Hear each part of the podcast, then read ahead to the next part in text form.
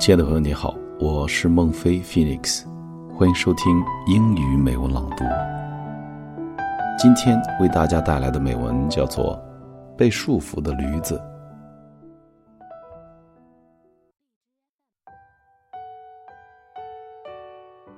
In a small village, there lived a potter.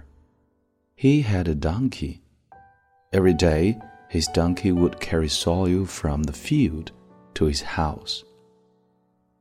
Since the field was quite far off, the potter would rest under a tree midway, tying his donkey nearby.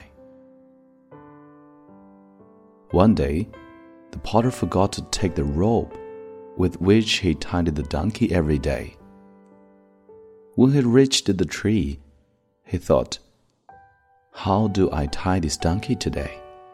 He might run away if I sleep the potter decided to lie down and holding the donkey's ears so that the donkey would not run away. But this way, neither the donkey nor the potter was able to take a rest. A saint who happened to passing by saw the potter holding on to the donkey's ears. Then the saint wanted to know what the problem of the potter was. When the potter told the saint what the problem was, the wise saint said, Take the donkey to the place where you tie him every day. Pretend to tie him using an imaginary rope. I assure you he won't run away. The potter did what the saint had said. He left the donkey and went to take a nap. When he woke up, to his surprise and relief, he found the donkey standing in the same place. Soon, the potter prepared to leave for home, but the donkey did not move. What is the wrong with this donkey? exclaimed the potter in frustration. Luckily, the potter saw the wise saint again.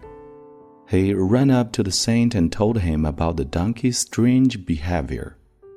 The saint said, You tied up the donkey, but did you untie him? Go and pretend to untie the rope with which you had tied the donkey. The potter followed the saint's advice. Now the donkey was ready to leave for home the potter understood that donkey was a bonded donkey. The potter thanked the wise saint and went home happily with his donkey.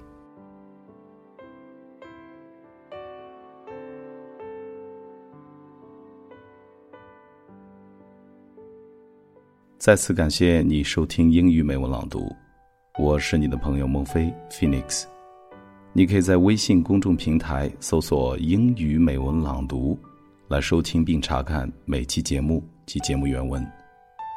Thank you very much for your listening. I will see you next time.